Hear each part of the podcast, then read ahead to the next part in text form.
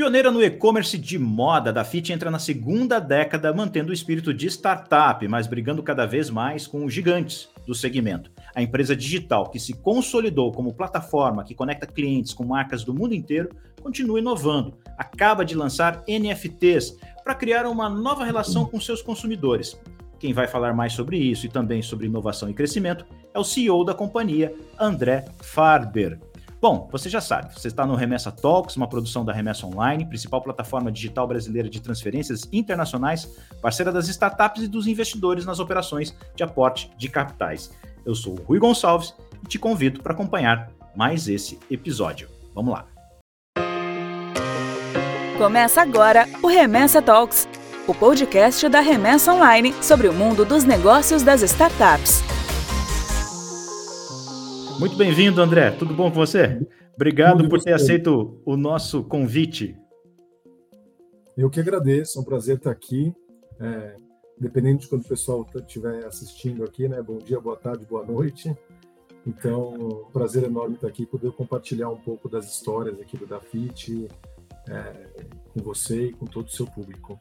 Legal, André, muito obrigado. E deixa eu te perguntar, rapaz, a Dafit foi uma das pioneiras do segmento de e-commerce. A Dafit nasceu em 2011, quando o comércio eletrônico era algo assustador. As pessoas não entendiam isso e vocês ofereceram. O primeiro produto que vocês ofereceram foi sapato, calçado, que é um negócio que parece que é feito sob medida, porque você nunca consegue entrar na loja e comprar um sapato, acertar o tamanho dele da primeira vez. Sim. Cara, como é que foi isso? Como é que foi atravessar esse tempo todo, se transformando e vendo o mercado, se adaptar a isso ao longo de muito tempo, que são 11 anos já de experiência, hein? Sim. Olha, a história da Dafit é incrível. São 11 anos aí de muita inovação, de revolucionar o mundo da moda mesmo. Em 2009, 10, quando a Dafit começou a ser pensada, ninguém imaginaria que a gente poderia estar tá, né, vendendo roupa online e depois aqui de 12 anos, 11 anos da nossa fundação, a gente está presente em quatro países, a gente tem mais de 4 milhões, é, mais de 7 milhões de clientes ativos, é, dezenas de milhares de pedidos todos os dias.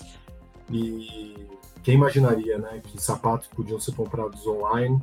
E hoje a gente vende é, milhares, dezenas de milhares de, de pares aí por dia, então muito incrível a nossa história. O, o, uma parte importante do nosso público é formado por gente de startups e, gente que está num, numa fase bem anterior a de vocês.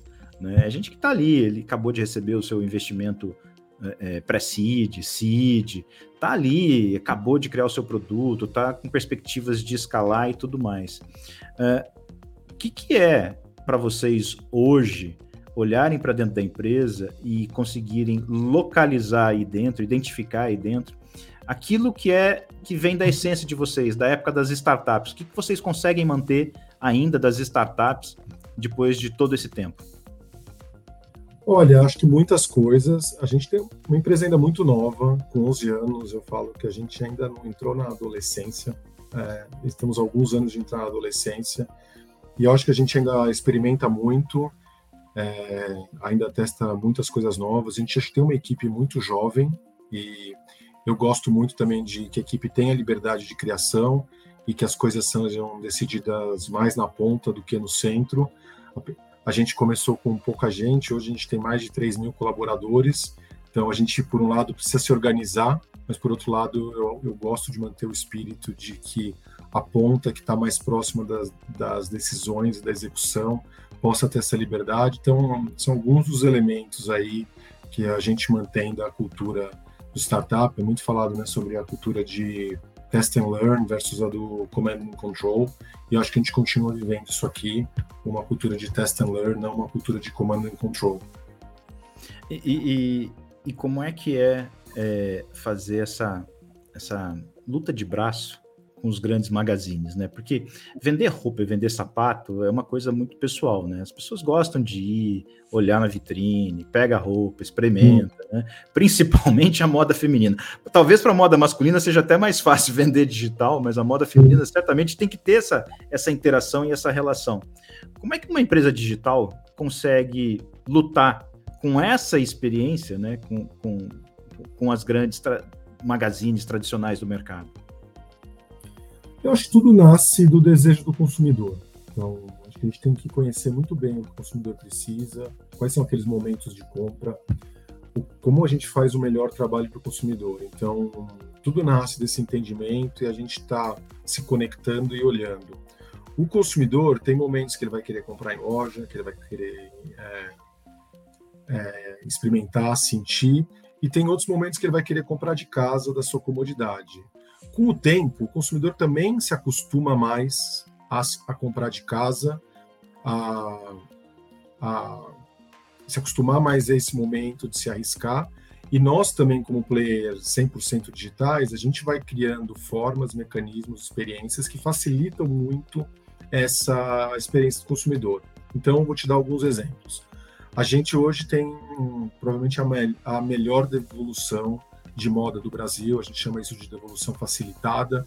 Você pode comprar na Dafit, não serviu, você deixa na sua casa, a gente vai buscar na sua casa e essa troca é grátis. Isso começa a remover essas barreiras. Você pode até é, experimentar e depois devolver. Você pode pedir dois tamanhos, um M e um G, e ver qual ficou melhor, devolve o G, fica com M, ou vice-versa. É, acho que toda a experiência, a curadoria, as fotos, tudo que a gente faz, começam a deixar o consumidor mais confortável para comprar no online e a gente vê essa evolução, a penetração do online muito grande e a gente conseguindo é, sempre crescer cada vez mais. Se eu soubesse que eu podia comprar dois produtos e devolver um, eu tinha mudado meus hábitos de consumo há mais tempo.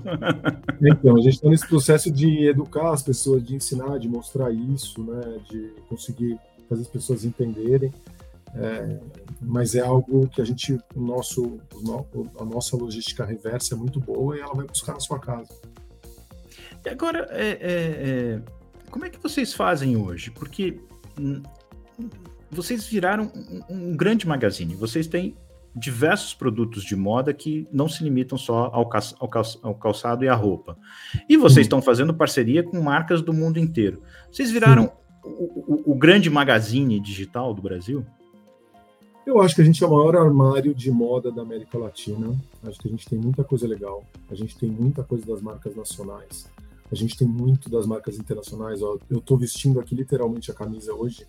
A gente é importador da Banana Republic no Brasil. Essa é a camisa da banana que só vende na Dafit e que você pode é, comprar com um clique ou dois cliques e, e chegar na sua casa de forma muito cômoda por um preço também muito acessível. Então, a gente tem essa missão né, de tornar a compra da moda nacional ou internacional muito muito mais facilitada.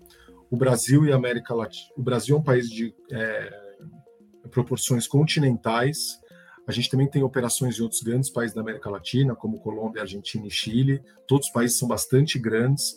Então, imagina, né? A gente tem as marcas nacionais você pode comprar, mas a gente também tem as marcas internacionais, que às vezes nem distribuição tem no Brasil, ou se tiver distribuição, tem uma distribuição não tão completa. E a gente faz esse papel de ser essa ponte de, de escolher as marcas legais, de garantir que a gente tem produtos originais, que hoje é uma dor muito grande também do consumidor, porque a gente sabe que tem muita gente vendendo de tudo, mas nem sempre você pode, você sabe se aquilo tem, tem boa procedência.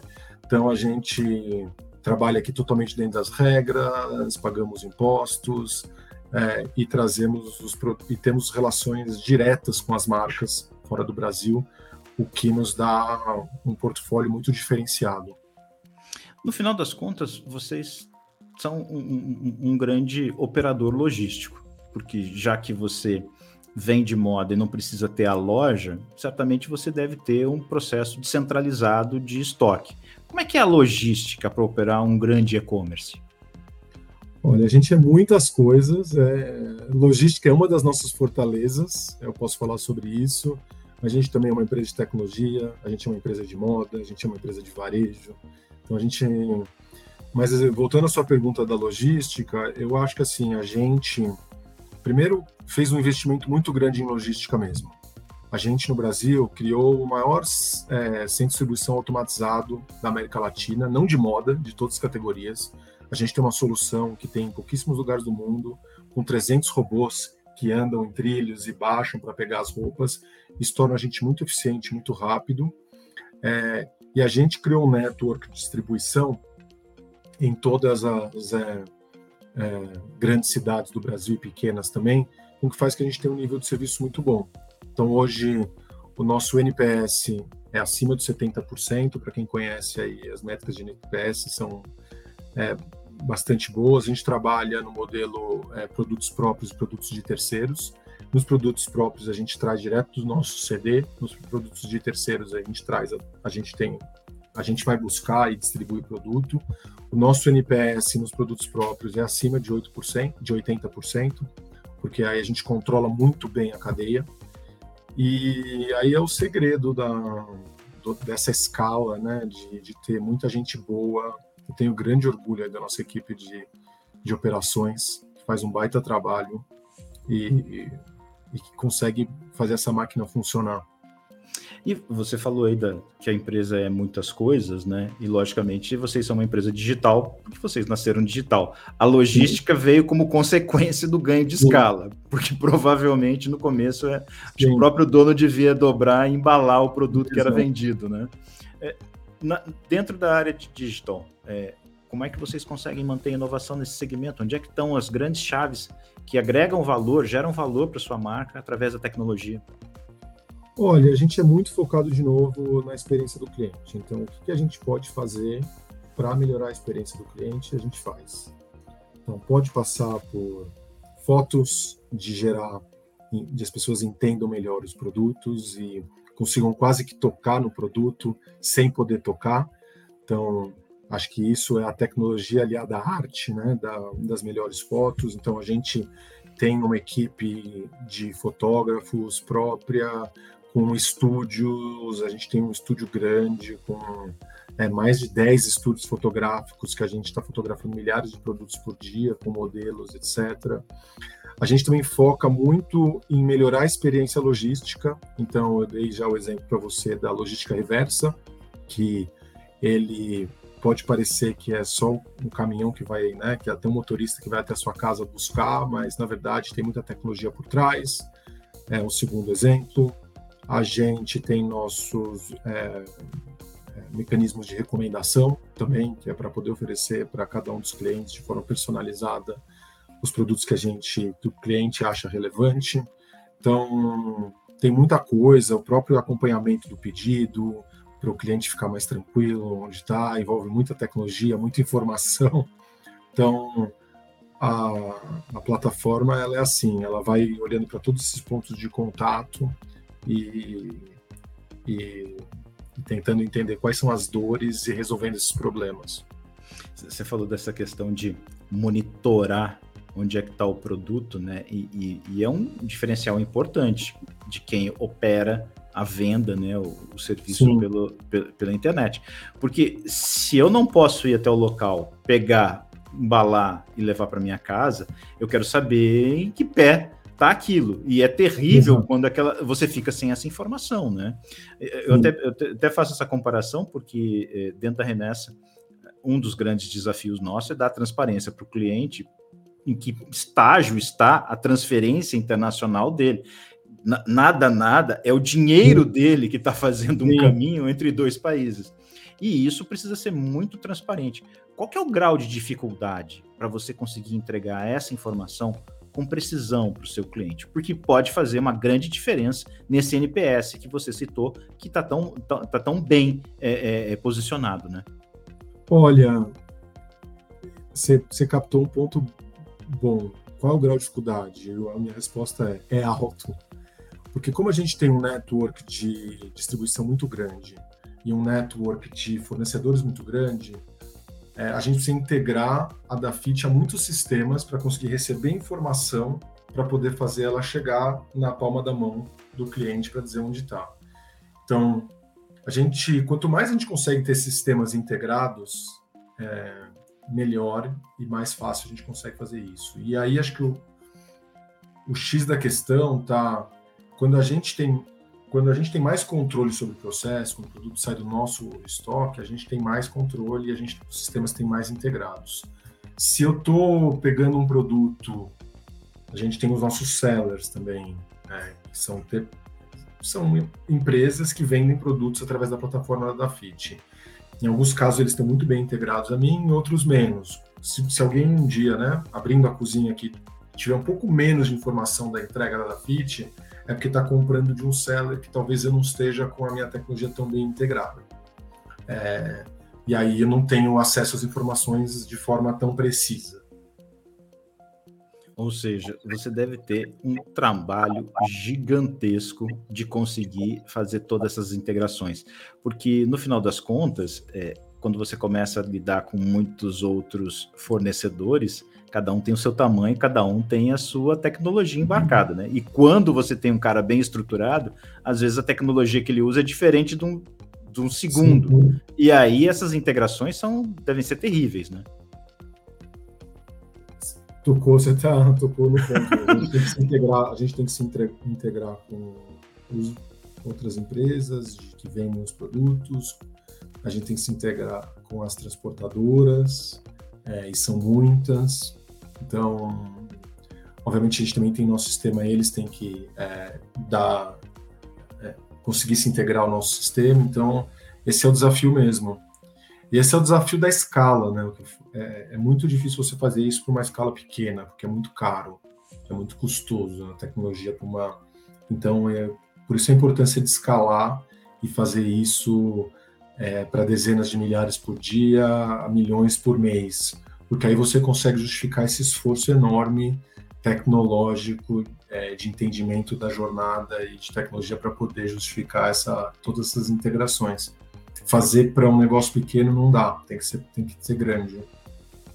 Agora, é, o quanto disso vocês desenvolvem internamente, o quanto disso vocês contratam e o quanto disso vocês acabam se fundindo a outras empresas? Como é que é essa, essa dinâmica de vocês no que diz respeito a essas integrações. Né? Grandes, grandes magazines é, é, é, normalmente têm uma área de inovação que acaba observando outras startups, traz para dentro do seu ambiente, estimula, investe, às vezes compra. Como é que vocês lidam com isso? Acho que aqui tem um, uma reflexão muito interessante. Que quando, você, quando a gente começou, a gente era um startup, a gente estava inovando. Então, tudo que a gente estava fazendo, ninguém tinha. Então a gente falou, putz, a gente vai criar tudo. E a gente é, criou tudo. Hoje em dia, quando você olha 11 anos depois, eu acho que a gente carrega uma cultura de criar tudo, mas já não precisaria estar criando tudo. Porque algumas das coisas que a gente foi muito inovador no começo, hoje já tem empresas que fazem, então a gente poderia estar comprando. Então hoje a gente tem que ter um olhar mais. Hoje a gente ainda faz muita coisa, mas a gente tem que ter um olhar mais atento a, a, ao que a gente pode comprar fora. Assim, para que reinventar ou inventar se você tem algo pronto? Então, essa é a reflexão que a gente está passando agora, depois dos 11 anos. A gente criou muita coisa, depois de 11 anos a gente tem um legado enorme de sistemas, subsistemas, é um emaranhado, e uma cultura muito anti-comprar de fora mas eu, a gente está começando a questionar isso 11 anos depois, ou 10 anos depois. Você me fez me lembrar de uma das entrevistas que a gente fez aqui no Remessa Talks, logo no comecinho, foi com Alex Talbot. Ele, ele, tinha, ele, ele é um dos criadores do peixe urbano. E uma das grandes soluções que eles desenvolveram dentro eram soluções antifraude, né? Porque eles estavam justamente nesse começo em que não tinha tecnologia. E no final das contas, a empresa hoje que, que ele toca é a spin-off da solução antifraude dele.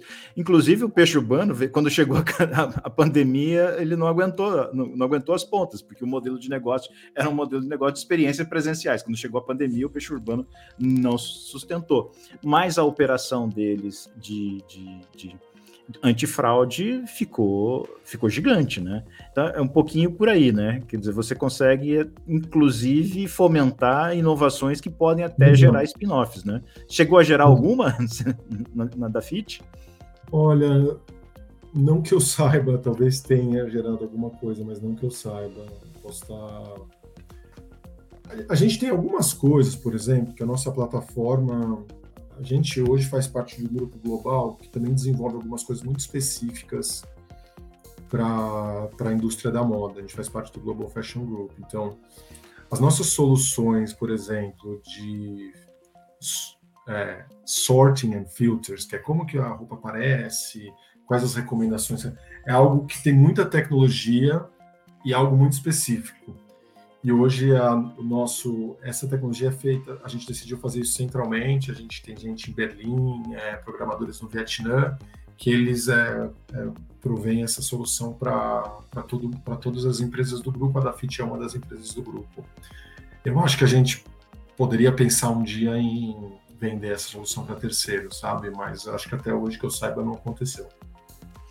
Bom, e você está falando do, do grupo do qual vocês fazem parte. Esse processo todo aconteceu quando a, quando a, quando a Dafit tinha o quê? Mais ou menos uns 5 ou 6 anos que vocês foram é, comprados pelo, pelo GFC. Eles foram incorporados pelo GFG, GFG. Global Fashion Group.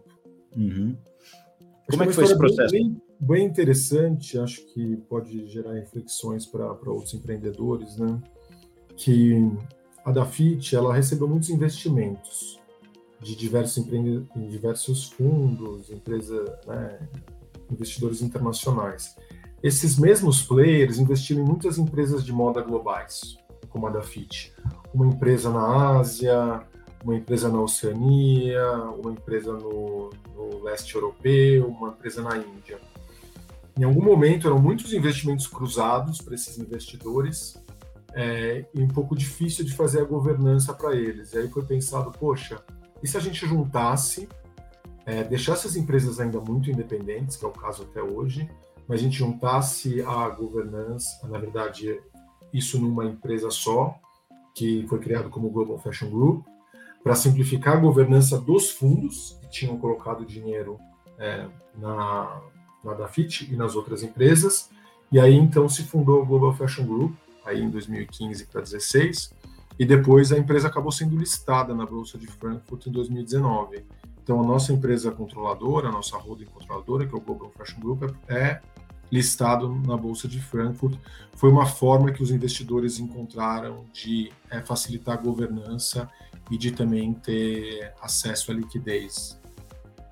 Então, no, no, final das contas, não foi uma fusão ou aquisição, foi na realidade foi uma reestruturação para atender demandas dos investidores. Sim, dos investidores e também depois das empresas, porque uma vez que você está organizado globalmente, etc., aí você depois tem mais facilidade em, em captar as próximas rodadas. Então, a gente fez uma grande captação durante a pandemia, o que nos deixa bem capitalizados para é, o nosso crescimento. Então, ajudou os investidores, mas também, sempre quando ajuda os investidores, ajuda a empresa certo? Então é uma, foi uma, uma, foi uma troca muito boa para todas as partes. Bom, já que a gente já começou a falar de investidores, deixa eu chamar a vinheta e vamos para a próxima rodada. Chegou a hora da próxima rodada.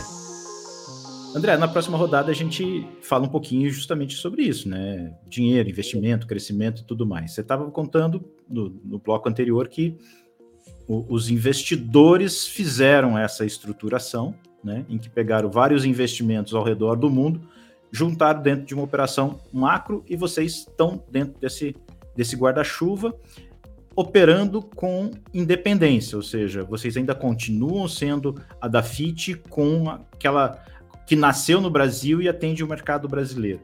Junto com isso, quais são os ganhos que vocês tiveram? Acesso a investidores, acesso, a investimento, capital. O que, que acontece quando uma estrutura como essa é, se desenha e você passa a fazer parte dela?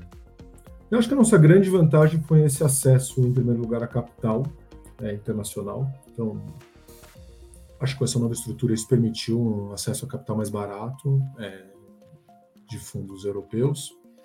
Acho que a segunda coisa que tem sido muito legal é que a gente também, os nossos grandes investimentos de tecnologia, a gente começou a sinergizar eles globalmente. Então, a gente escolheu algumas áreas de de tecnologia e começou a fazer esse desenvolvimento central, ao invés de fazer o, o investimento local. Isso dá ainda mais escala para a Dafit, para poder fazer uma operação melhor, servir o cliente melhor, ou servir os sellers melhores, as marcas melhor, de forma melhor. Acesso. Os dois pontos. É, acesso a novas marcas e, por exemplo, vocês. A, a, a, vocês Isso. operam aqui no Brasil marcas que já estiveram presentes aqui com suas lojas próprias deixaram o país, criaram Sim. um mercado consumidor e aí vocês foram lá e hoje vocês comercializam essas marcas. Bom Isso ponto. também ajuda, ajuda ter essa estrutura é. internacional? Você está mais bem informado que eu, Rui, então acho que essa é uma terceira ponta que a estrutura internacional nos ajuda muito. É, a gente tem os relacionamentos globais, nossa sede é em Londres e a gente tem os relacionamentos globais com as marcas, que faz com que a gente realmente consiga trazer marcas exclusivas e ter esses relacionamentos. Então, hoje, a gente tem a exclusividade da Forever 21 no Brasil, a gente distribui Gap Banana Republic, a gente é um dos poucos importadores aí de produtos da Polo Ralph Lauren, a gente tem relacionamentos globais aí com uma série de empresas que faz com que a gente é, é, tenha esse diferencial, vamos dizer assim. Marca própria também?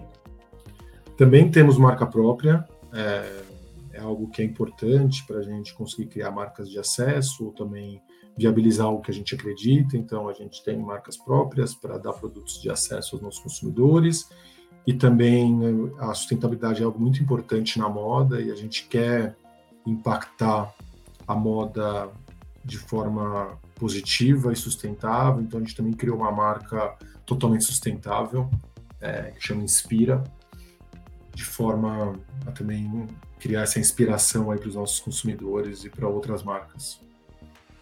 Agora, é, recentemente a, a, a chefe da área de sustentabilidade da, do grupo do GFG veio ao Brasil, né? E, e para falar justamente dessa marca Inspira, né? É, o, que, o que é agregar sustentabilidade à moda e como é que isso, a, a partir do momento que vocês fazem, agregam a, a, essas duas questões, se transforma em, em, em, em oportunidade de negócios para vocês? Como é que isso se traduz em dinheiro? Olha, eu, eu acho que a, a principal que a gente pode fazer pela sustentabilidade na moda, o principal ponto é, é o uso de materiais mais sustentáveis e de gerar uma pegada de carbono menor. Então, quando a gente fala de uso de materiais mais sustentáveis, a gente consegue olhar com os nossos fornecedores qual tipo de algodão que está sendo usado, que tipo de processo ele passou e qual é a sustentabilidade desse material. Outros tipos de materiais que tem, se são reciclados ou não nas, nas nossas roupas. Então, hoje o que a gente faz é, dos nossos fornecedores que a gente, por exemplo, Adidas, a gente mapeia com eles quais são os produtos mais sustentáveis, a gente tem uma landing page que chama da Fit Eco, tem esses produtos mais sustentáveis para o consumidor poder fazer essa escolha. E do lado nosso, quando a gente desenvolve produto, a gente também mapeia a cadeia para entender qual é o uso de produtos que estão é, vindo através desse. É, quais, quais são os materiais que estão sendo usados para a gente garantir que a cadeia é o máximo sustentável possível. Isso efetivamente impacta no resultado de vocês? Traz algum ganho adicional? Como é que é esse produto no final das contas em termos de preço médio? Ele é mais vendido, menos vendido? Tem mais margem de lucro? Tem mais margem? O que que faz, além das questões efetivamente, é, é, é, é digamos assim, mais é, é, vocacionadas para a sustentabilidade? Qual é o número que... Olha, eu acho que ainda tem um impacto pequeno para as vendas. É, ele, o consumidor ainda é muito no Brasil focado em preço, mas a gente faz por a gente acreditar que é o certo e também sabe que tem consumidores que são que é que isso é importante. Então assim, né? Acho que todo mundo se relaciona de certa forma com produtos orgânicos. Aqui acho que é um bom paralelo. Você pode comprar orgânico, os mercados têm orgânico, as vendas de orgânico para a maioria da população brasileira são muito baixas, porque o produto ele fica mais caro, não tem como. É, a gente a indústria ainda não conseguiu fazer os produtos orgânicos mais baratos que os produtos não orgânicos. Então aqui é um paralelo muito grande. A gente trabalha com muitos materiais sustentáveis, mas eles têm um cuidado e eles têm e normalmente eles acabam gerando um custo adicional. Então eles são um pouco mais caros. Isso faz com que os volumes sejam menores, porque o brasileiro ainda é muito preocupado com o preço. Mas a gente acha que isso também não muda a nossa vontade de desenvolver mais produtos, fazer as coisas da forma é, mais sustentável, porque a gente sabe que com o tempo o consumidor vai ficar cada vez mais é, orientado a isso, e é nosso papel também criar esse, é, ajudar o consumidor a entender o que ele, as possibilidades que ele tem e as marcas. Porque dentro de uma estratégia como essa, se o produto acaba sendo mais caro, é, você pode, por exemplo, no universo da moda, você pode aplicar um design é, diferente e aí dentro dessa concepção de design, de todo um de, de, de, todo um histórico em volta desse produto, você pode agregar valor a ele, né? Que é diferente de você é, outros tipos de produtos, como por exemplo a hortaliça dos supermercados. Você não vai conseguir criar valor nele, adicional nele por outras uh, por outros aspectos. Já no produto de moda você consegue, né? Sim, mas você consegue também fazer isso no não orgânico, no não sustentável. E quando o consumidor compara os dois, certo? Ele uhum. consegue fazer em todos. É, então, estou é, de acordo com você. Você pode fazer muitas coisas, mas é, e a gente faz. Mas é, você pode fazer isso também no outro. Então, e as marcas fazem. A competição então, continua da mesma forma. continua da mesma forma. Então, uhum. Mas, mas aí você pelo menos tem, tem dentro desse seu, do seu portfólio, você também tem a possibilidade de dizer, olha, eu, eu sou uma empresa que tem uma área de ESG, que eu imagino que quando você faz um movimento desse para o ecológico, você não deixa de lado governança corporativa e todos os aspectos sociais. Então você já constrói uma estrutura ESG. Com isso, você provavelmente também deve ter melhoria, por exemplo, né, novas oportunidades de acesso a investimentos que também precisam uhum. desse, desse carimbo, né? Isso já está no radar de vocês? Já, vocês já conseguem é, é, é, é, esse resultado? Olha, a resposta é sim. Mas eu acho que, em primeiro lugar, a gente faz isso por propósito, por acreditar que esse é o certo, que o mundo é um só e a gente tem que cuidar é, é, do mundo como, assim, né, sabendo que um dia ele pode é, terminar. Acho que um dos nossos valores fala sobre isso, que a moda, é, a gente quer a moda que muda o mundo é, de forma positiva. Então, a gente começa a fazer isso muito por propósito, por acreditar que esse é o certo. A gente sabe também que isso é importante para muitos investidores. Então, a gente sabe que mostrar isso e dar clareza também é importante para a gente poder ter acesso ao capital, para que a nossa ação seja valorizada etc. Então a gente também faz essa outra parte, a gente já é bastante desenvolvido nisso. Hoje a gente mede, por exemplo, quais produtos que têm uma porcentagem de materiais sustentáveis, a gente tem metas sobre isso. O nosso private label também tem metas de uso de materiais sustentáveis. É, e isso tem ganhado muita força dentro da empresa e é um dos nossos principais pilares da, da nossa estratégia. E, e isso se traduz é, é, é, é, de, de, que forma no, no, no balanço no final? O, essa, essa área de negócio de vocês, qual é a importância dela dentro da empresa e onde é que vocês querem chegar com ela? Em termos percentuais, ou talvez de volume de vendas, o que, que vocês, numericamente, o que, que essa área representa? A gente não abre exatamente, mas posso dizer que, por exemplo, no Brasil, os nossos produtos feitos com materiais sustentáveis já estão já estão em torno de 20, 20, cerca de 20%. E a gente acredita que esse número vai subir, vai subir, ele era muito menor há três anos atrás, agora a gente já está em torno de 20 e poucos por cento, e acho que isso ainda tende a subir bastante. Perfeito. Mas acho que as pessoas não compram só por isso, às vezes, ela, mas a gente está tá fazendo papel e, e olhando. É, a, minha pergunta era justamente essa: o perfil de cliente muda? Quer dizer, se você faz uma comunicação para o cliente que tem esse valor de sustentabilidade, você traz para dentro da sua, uh, do, do, seu hall de clientes um perfil que talvez você não tivesse antes? Acho que sim. É, sim, trazemos, mas eu acho que ainda assim, a gente é uma empresa muito grande que faz dezenas de milhares, eu acho que de pedidos por dia eu acho que ainda o consumidor brasileiro é muito orientado a preço. A gente está na missão de que o consumidor entenda cada vez mais a importância disso e é parte da nossa missão, da nossa estratégia. Bom, falando em, em, em preço, vocês lançaram NFTs para se relacionar com seus clientes. O cliente compra um, um, esse ativo de vocês, que está em cima da marca uh, de vocês, do, do Desão, e, e, em troca ele tem um benefício de operar com descontos na, na, na, na fazer suas compras com, com desconto. Qual é a lógica de, de criar um NFT? Por que, que isso você, por que, que vocês fizeram isso? Não oferecem um desconto de uma outra forma?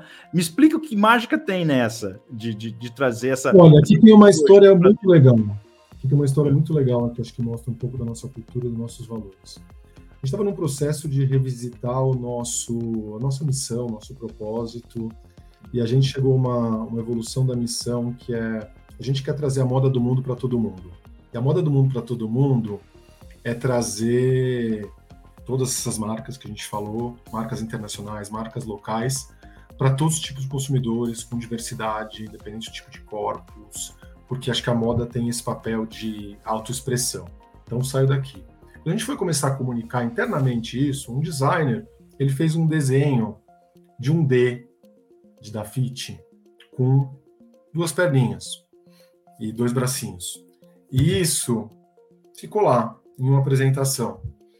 É, algumas pessoas falam: nossa, que D legal, que D simpático, é o D de FIT, é o D de digital, é o D de devolução facilitada, é o D de descontos, que ninguém bate a da FIT, é o D de do bem. Esse D, em algum momento alguém chamou ele de Desão. Ele começou a pegar um apelido de Desão. Processo muito orgânico, muito participativo, muito jovem. E aí, o Desão começou a ganhar vida e começou a ganhar outras formas. E a gente falou, pô, por que não fazer um NFT é, do Desão de forma a também fazer com que as pessoas entendam essa, esse lado da fit mais descolado, mais jovem e se conectem com a gente. E vamos dar um benefício do desconto. Então, surgiu essa ideia de explorar esse outro canal, essa outra forma de divulgar nossa marca através de NFT. E aí o Desão ele voou e ficou muito legal, porque são vários é, é, tipos de Desão, é, vários tipos de D. Isso acho ajudou muito, a gente teve um impacto gigante, as pessoas entenderem e é, poderem interagir um pouco mais com, com a Dafit, mas começou com algo muito profundo, qual que é a nossa missão, foi surgindo, cada um foi, foi colocando, sabe, uma obra coletiva, foi colocando um tijolinho, esse desão virou um NFT, esse NFT dá desconto, e assim surgiu esse projeto. Quantos NFTs desse estão por aí? Qualquer cliente pode ter acesso a ele? O número é reduzido? Como é? Olha, a gente começou com o primeiro teste, não são muitos, acho que são seis, foram todos vendidos em, em, poucas, em poucos minutos. Obviamente, ele tem um valor de mercado, eu não sei quanto está agora, acho que ele pode ser recomprado. Acho que ele dá um benefício muito bom de 20%, né? Então vale muito. É, 20% de desconto na FIT é muita coisa. Acho que é por um ano, se não me, engano agora. Agora me pegou aqui essa informação. Tem que ver se, informação, se é isso mesmo. Mas é, acho que é uma forma de a empresa se conectar com os, com os consumidores. As empresas elas são muito duras às vezes, né? E o varejo ele é muito essa coisa de vender, vender. E a gente quer conversar mais com o consumidor, dar e receber, né? Então, o NFT e o adesão foi uma forma de expressão. Eu, eu, fiz a minha lição aqui, eu dei uma pesquisada sobre ele, é, vocês estão oferecendo 20% de desconto ao longo de 12 meses. então tá certinho. Legal. Mas, mas é, é, é, interessante porque é, o que, que, o cliente faz com um NFT no final das contas? É, então, assim, se você tirar toda a parte emocional, certo? De, ó, oh, você tem isso aqui. Porque no final, se a gente pensar também uma figurinha, certo? O que, que o cliente fica lá, a molecada pagando uma nota por figurinha, né? Eu tenho meu filho aqui. Figurinha no álbum, né? No álbum da Copa. Pastor de figurinhas é gigante, mas acho que é uma forma de interagir, de uma forma lúdica de você interagir com o futebol de certa forma, NFT é a mesma coisa, uma forma lúdica de você interagir com as marcas que você gosta, com as empresas, com os símbolos. E no nosso caso, a gente está dando um benefício bem palpável, que é desconto, que é além dos descontos que a gente já dá, a gente está dando desconto adicional. Então, na prática, ele tem desconto para gente. Mas acho que também é uma forma de você se relacionar para aqueles da Fit Lovers que gostariam de ter acesso e É, agora, putz, eu, eu, ainda não fiz nenhum. Não sei se você está conversando com um monte de gente todos os dias, já fez um estudo para ver se tem grandes colecionadores de NFT, que eles estão fazendo com isso, ou, é, o que fazem, é, onde, onde vivem, o que comem, eu não, eu não conheço também. No final das contas, tem o pessoal é que aposta na, na, na valorização dessas coisas, né? No fundo, no fundo existe gente que está olhando isso como um mercado em que eu compro por um preço, depois vendo mais tarde. O que vocês estão oferecendo é, é, é, é um benefício mais, mais imediato para esse relacionamento que vocês estão construindo. E aí, além disso, o que mais que pode vir pela frente de inovação usando eh, as novas possibilidades da internet e nesse relacionamento, nessa, nessa fidelização de clientes? Para onde vocês estão olhando? Olha, eu acho que o, o principal para a gente que vende roupa é para a pessoa se sentir é, confortável em comprar roupa pela internet. Então, é gerar essa inspiração mesmo é como a gente tem um app que é mais user-friendly, é como a gente tem fotos melhores, é como o cliente pode se sentir confortável em comprar sem se arriscar. É, então, para mim, está muito em gerar inspiração e conforto na compra. Então, sem reinventar, não necessariamente sem inventando a roda, mas fazendo disso um processo seamless, né, com menos que, que seja muito gostoso, que seja divertido, que seja leve. Acho que essa é a nossa missão aqui. Metaverso já entrou no universo de vocês? Essa palavrinha já está correndo pelos corredores? A gente já estudou, mas não fizemos ainda nada. É, acho que ainda não. Nesse momento, ainda não. Mas certamente uma hora vai bater a porta e vocês já têm que estar tá de olho nisso, né? Certamente Sim. vem novidade pela frente, porque é inevitável, né, André? Isso aí. Legal. André, é, nosso tempo chegou ao final. É, Legal. Qual é a perspectiva de vocês para 2023? Como é que vocês estão olhando para o próximo ano nesse segmento, com dólar subindo para 5,40, caindo para 5 e qualquer coisa, 5,8 de repente? Como é que vive uma empresa que importa muita coisa, né? tem, a, tem a tecnologia aí, investimentos em tecnologia sendo feitos, expectativa para 2023 para a gente poder encerrar? Olha, acho que empreender e, e, ser empresário em qualquer lugar é difícil. No Brasil, acho que é, é, isso multiplica aí por, por algum, algumas vezes, né? A gente sempre tem bastante é, incerteza no país, mas por outro lado também o Brasil nos oferece muitas oportunidades.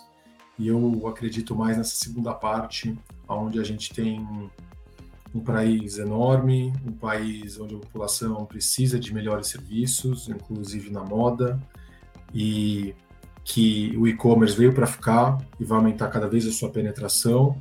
Então eu vejo o futuro com muito otimismo, que a gente ainda tem muito para aumentar a penetração do e-commerce e que cabe a gente como empresa oferecer um serviço cada vez melhor, de maior qualidade, com mais diferenciação para o consumidor comprar, voltar, se sentir bem e, e, então eu vejo assim, é mais um ano de vários onde a gente tem que fazer nosso trabalho, seja quem ganha eleição, a gente continua trabalhando e, e servindo cada vez melhor o consumidor.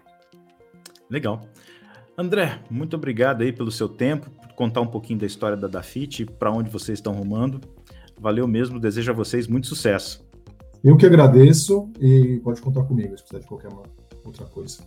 Legal. Quero agradecer você também que ficou com a gente até aqui. Lembrando sempre que o Remessa Talks é uma produção da Remessa Online, principal plataforma digital brasileira de transferências internacionais, parceira das startups e dos investidores nas operações de aporte de capitais. Tchau, tchau e até o nosso próximo encontro. Esse foi o Remessa Talks, podcast da Remessa Online. A gente se encontra na próxima rodada.